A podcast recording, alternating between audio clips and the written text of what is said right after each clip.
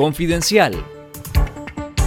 Esto es Confidencial Radio, las noticias con Carlos Fernando Chamorro y los periodistas de Confidencial y esta semana.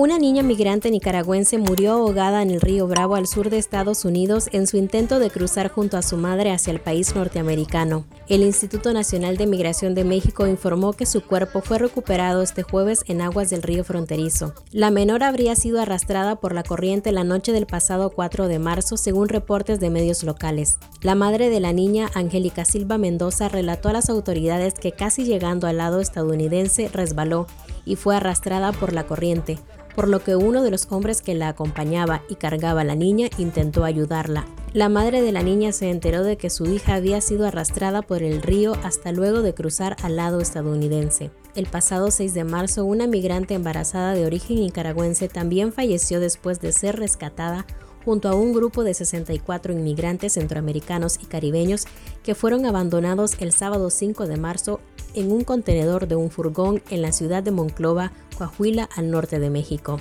Lea más sobre el éxodo de miles de nicaragüenses en nuestra sección Nicas Migrantes en confidencial.com.ni.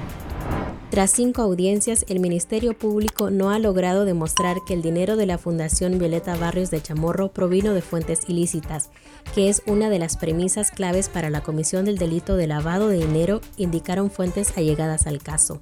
Durante el juicio, la Fiscalía ha presentado a al menos 30 testigos, entre ellos 19 policías y dos trabajadores del Ministerio de Gobernación, encargados de exponer supuestas irregularidades en los estados financieros de la Fundación. En la audiencia del pasado 9 de marzo, la Fiscalía presentó como testigo a Fray Aurey Blandón, responsable de la Dirección de Registro y Control de Asociaciones del MIGOP, quien reconoció que desconocía las razones específicas de las acusaciones contra los presos políticos Cristiana Chamorro, ex precandidata presidencial, Pedro Joaquín Chamorro, expresidente de la Fundación, Marco Fletes y Walter Gómez, ex trabajadores de la Fundación, y Pedro Vázquez, conductor. Luis Hernández Mendoza, analista financiero del MIGOP, no logró explicar qué técnicas utilizó para identificar las supuestas irregularidades encontradas en los reportes financieros de la Fundación. Cuando la defensa le cuestionó por la aplicación de normas nacionales necesarias para la realización de este tipo de auditorías, el funcionario no supo responder, según las fuentes del caso. Este jueves, la defensora de derechos humanos y presa política Evelyn Pinto fue declarada culpable por los supuestos delitos de conspiración y ciberdelitos en una audiencia que se llevó a cabo a puertas cerradas en una sala del complejo judicial de Managua. El Ministerio Público solicitó la imposición de ocho años de cárcel, cinco por conspiración y tres por ciberdelitos, más 15 días de multas. Pinto, de 63 años, fue encarcelada el pasado 6 de noviembre durante la ola de secuestros ordenada por el régimen en el contexto electoral y desde el 1 de diciembre permanece en el Sistema Penitenciario Nacional de Mujeres conocido como La Esperanza.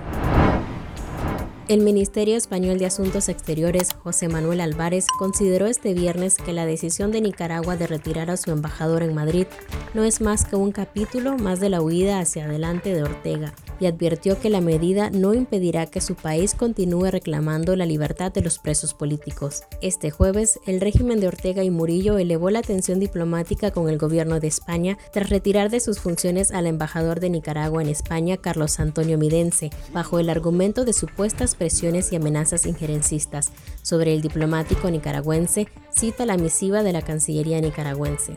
La tensión diplomática entre Nicaragua y España comenzó hace unos meses, cuando España condenó enérgicamente las detenciones de líderes opositores por parte del régimen, en el contexto de las elecciones del pasado 6 de noviembre en las que Ortega se reeligió sin competencia política.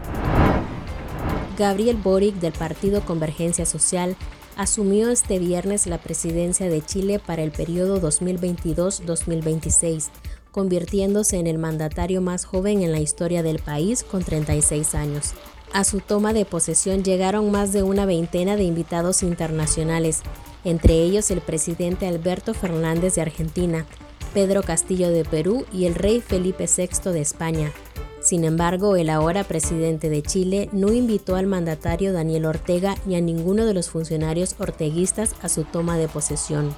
Boric invitó a los escritores nicaragüenses Sergio Ramírez Mercado y Yoconda Belli, críticos del gobierno de Ortega.